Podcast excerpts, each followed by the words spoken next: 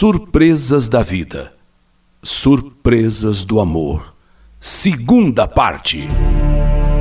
Entramos na sala de aula. Ele se sentou logo ali à minha frente, na primeira carteira vazia. Expliquei para os alunos que eu estava substituindo o professor que havia sofrido um acidente. Todos foram se apresentando um a um e até que chegou a vez dele, Jonathan. Naquela noite, percebi que Jonathan não tirava os olhos de mim. E confesso que eu também estava encantada com ele. Até que deu o horário do coffee break, o intervalo, e ele então aproveitou um momento para se aproximar de mim. E disse que é uma pena eu não ser é, professora titular, eu ser a professora titular. Aí eu dei um leve sorriso. Então Jonathan segurou assim, bem disfarçadamente, levemente, uma das minhas mãos e a beijou e agradeceu. Eu não entendi por que ele agradeceu, mas eu só sei que o meu coração bateu forte, mas forte mesmo. Há muito tempo que eu não sentia o meu coração disparar. Para falar a verdade, há muito tempo eu não sentia o cavalheirismo de um homem para comigo. Meu namorado Maciel uh, nunca teve metade em todo o nosso tempo de namoro do que Jonathan mostrou ali naquelas poucas horas que eu conheci, desde a hora que nós trombamos na saída do elevador em que tudo caiu no chão. Eu me abaixei para pegar as coisas, ele, ele, ele me segurou assim, me levantou deixa, e, e disse que, olha, deixa que eu pego tudo. Bom, há muito tempo eu não sentia o que eu estava sentindo. Educado, gentil, doce nas palavras e um olhar que me arrepiava. Aliás, me congelava a espinha. Naquela noite, quando a aula terminou, Jonathan esperou que todos os alunos saíssem e ofereceu ajuda para levar os materiais que eu carregava. Deixa que, deixa que eu levo para você. Eu gentilmente aceitei. E descemos então do terceiro andar para o primeiro andar, onde ficava a minha sala de coordenadora. Quando chegamos na minha sala, ele me olhou profundamente em meus olhos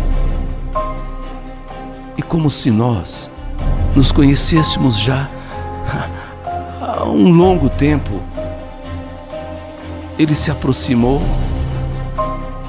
e me beijou. Sim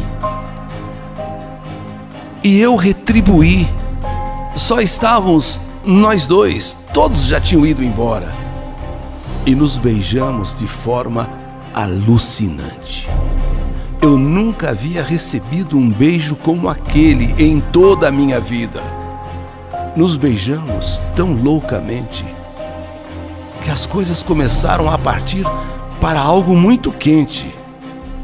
Eu, como disse, às vezes ficava é, na seca, 15 dias, um mês, por causa da distância, por causa das competições que o meu namorado é, participava, o Maciel. Quer dizer, então imagine, eu literalmente na seca, e ali naqueles beijos ardentes, naqueles beijos tão quentes, estávamos a, a ponto de começar a fazer amor ali mesmo na minha sala. Então, eu lembrei que estava no meu local de trabalho. Que loucura, meu Deus! Nós não poderíamos fazer aquilo de jeito nenhum. Então eu, eu respirei fundo e disse: é, é loucura. O que nós estamos fazendo é loucura. Acabamos de nos conhecer. Então ele pediu: me perdoe, me perdoe, por favor. Que ilusão a minha de achar que poderia ser merecedor dos seus beijos. Que ilusão a minha me achar merecedor da sua ternura e da sua estonteante beleza. Novamente, meu coração pulou dentro do peito. Então eu pedi para sairmos da sala, pois logo o vigia viria trancar tudo. Descemos, atravessamos a rua e fomos até o estacionamento onde estava o carro dele. Ele queria me levar em casa. Quando chegamos ao seu carro, eu fiquei impressionada. Um BMW lindo. Ele abriu a porta da sua BMW, me convidou a entrar segurando em minha mão para que eu me sentasse com segurança. E esse gesto me deixou encantada mais uma vez. E seguimos então para minha casa. Ele me falou que era dono de duas joalherias em dois shoppings em São Paulo e sócio com o pai de uma loja de carros importados. Tinha 29 anos, estava passando por um processo de divórcio, estava, portanto, vivendo a separação e em um dado momento ele me pergunta: Ellen, o que é preciso para que um homem seja privilegiado e consiga conquistar seu coração? Eu confesso que cada palavra de Jonathan me encantava. Eu falei para ele do meu namoro. Espera aí, eu, eu, eu, eu tenho um namorado, eu namoro. É um relacionamento difícil, complicado, sim, mas, mas eu namoro. Então, respondendo à sua pergunta, um homem para conquistar o meu coração precisa ser igual a você no que diz respeito a tratar bem uma mulher. Mas só é possível saber se ele realmente é aquele homem, é o príncipe encantado, depois de algum tempo. Ele parou então o carro e me falou: Príncipe encantado? É isso que você falou? É isso que você disse? Hoje eu só posso ser aqui o bobo da corte, pois a sua beleza e o seu jeito me deixaram totalmente sem ação. Um verdadeiro bobo. Chegando em casa, nas nossas despedidas, por incrível que pareça, não, não nos beijamos assim, sabe, é, na boca. Eu me despedi dele com um leve beijo no rosto.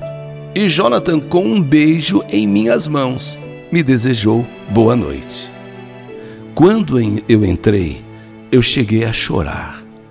Quando eu tranquei a porta, né, e me vi assim dentro de casa, eu comecei a me perguntar se realmente esse homem existe ou é uma ficção.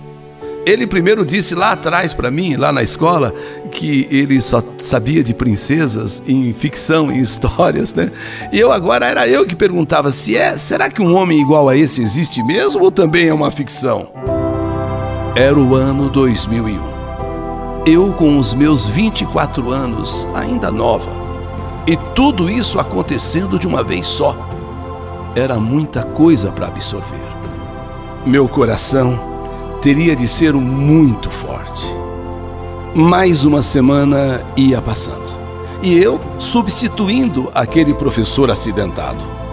E Jonathan sempre ali, na primeira fila, naquela carteira, me olhando com aqueles olhos lindos, aqueles olhos verdes, e demonstrava estar muito apaixonado. Sabe quando um homem demonstra estar assim? super apaixonado e eu tentando disfarçar o máximo que podia, mas não conseguia. E também demonstrava estar apaixonada. Em uma dessas noites, durante o coffee break, Jonathan me perguntou se eu tinha programa para o final de semana. Eu, meio sem jeito, de cabeça baixa, eh, respondi que há algum tempo eu tinha marcado de passear com o meu namorado, o meu noivo, né? É, mas era tão difícil a gente se ver e eu tinha marcado exatamente já há algum tempo aquele final de semana. E que eu iria cumprir o que estava combinado. Jonathan balançou a cabeça e falou: Homem abençoado é esse, hein? Homem abençoado. E talvez nem saiba o valor da joia que ele tem. Eu, no lugar dele, eu sairia gritando: Eu sou o homem mais feliz do mundo! Eu sou o homem mais feliz do mundo! Fala baixo, fala baixo, você tá louco? Eu fico louco realmente por você. essas palavras, esse jeito dele dizer, eu, olha, se fosse eu, eu no lugar dele, eu sairia gritando, né? Que eu era o mais feliz do mundo. Tal. Olha, essas palavras, esse jeito assim, mas me marcaram tão profundamente e me fez lembrar do pouco caso que Maciel fazia do nosso relacionamento. A maneira que ele tratava uh, o nosso namoro, o nosso noivado, sei lá. A vida dele era o ciclismo. Sabe, ciclismo, só ciclismo. E eu acabava ficando em segundo, terceiro plano. Eram competições aqui, eram competições ali. E ele sempre deixando o nosso namoro meio de lado, embora sempre manifestasse que me amava. Naquela sexta-feira, antes de acabar a aula, meu celular tocou. Era o fim de semana que eu tinha marcado para que nós eh, ficássemos juntos, eu e Maciel, o meu namorado. Maciel no celular, dizendo que devido ao mau tempo, a equipe que estava com ele teria mais uma etapa do campeonato a cumprir, porque devido às chuvas não tinha sido possível. Então a equipe teria que ficar para cumprir mais uma etapa. Sendo assim, não voltaria para casa no final de semana. Então não não iríamos nos encontrar, infelizmente, conforme tínhamos combinado. Eu confesso que fiquei com tanta raiva, com tanto ódio sabe, com tanta raiva, com tanto ódio, e vi que precisava dar um ponto final naquele namoro, até porque eu conhecia Jonathan. Mas perguntei: que namoro? Isso é namoro?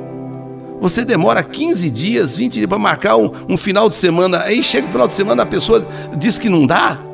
Nunca conseguíamos nos ver, nunca.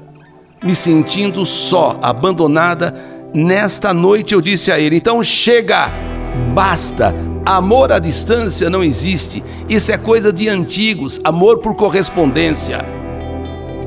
Eu cheguei até a chorar de ódio. Eu já devia ter feito isso há muito tempo. Acabou, Maciel, acabou. Pode ficar por aí, pode ficar por aí. Fica aí o tempo que você quiser. Aqui acabou, terminou. Naquela sexta-feira, Jonathan mais uma vez foi o último, né? É, dos alunos e percebeu que algo me incomodava, que eu não estava bem. Ele veio e me perguntou o que está acontecendo, o que está havendo. Eu comecei a chorar. Ele me abraçou, com carinho me deu um beijo no rosto e disse: Não chora, o que, que houve? Aí eu disse é, que mais uma vez meu namorado sabe, cancelou, tá falando, não tem problema, fica, fica calma, fica tranquila, eu vou te levar para casa. E aceitei a sua carona. Fomos para o estacionamento novamente. Ele abriu a porta do carro, como já tinha feito outras vezes para eu entrar, segurou a minha mão, me beijou antes de soltá-la, beijou a minha mão antes de soltá-la, e ao chegar em casa, ele desceu primeiro. Pediu para que eu ficasse ali sentada. Percebi que ele tinha ido ao porta-malas pegar algo. E quando voltou, tinha em suas mãos flores e bombons. Abriu a porta do carro onde eu estava e se ajoelhou e disse: Essas flores me fazem lembrar sua beleza, e esses bombons, sua doçura. Mas não há nada que possa ser tão belo tão doce comparado a você nesse mundo. Nessa hora, com tudo que eu estava passando, eu comecei a chorar tanto, tanto, tanto que até soluçava. Eu não podia acreditar que aquele homem realmente existia. Até que por fim consegui conter o choro. Agradeci pelas flores, pelos bombons, pelo chocolate que aliás, chocolate sempre faz bem para a mulher. Então eu peguei um, comecei a comer. Jonathan começou a sorrir e disse: Olha só que rostinho alegre você está ficando agora. Olha, está mudando a sua fisionomia. Bem que dizem que chocolate faz milagre. E eu ri também e comecei a comer outro chocolate no que ele falou. É, pelo jeito você gostou mesmo, hein? Eu balancei a cabeça, falando que sim, e com um grande sorriso. Mas não parou aí. Jonathan disse que precisava mostrar algo mais. E quando eu comecei a ler, aquilo que ele me mostrou era a sua certidão de divórcio. Tinha saído. Ao mesmo tempo eu pensava: o que pode ter acontecido para que uma mulher se divorciasse de um homem desses? O que pode ter acontecido? Será que foi traição da parte dela? Ou da parte dele? Ou o que pode ter sido? O que pode ter acontecido? Porque um homem desse, meu Deus, não contive a minha dúvida. Afinal, se eu estava agora começando um relacionamento com Jonathan, se eu tinha terminado com Maciel, eu queria primeiramente saber, conhecer quem ele realmente era. Então eu fui clara, direta e objetiva e perguntei: Jonathan, se você é tudo isso que você mostra ser, por que o divórcio? Por que a separação? Por que a sua mulher não fez tudo para segurar um homem como você? A resposta que Jonathan me deu foi surpreendente e chocante.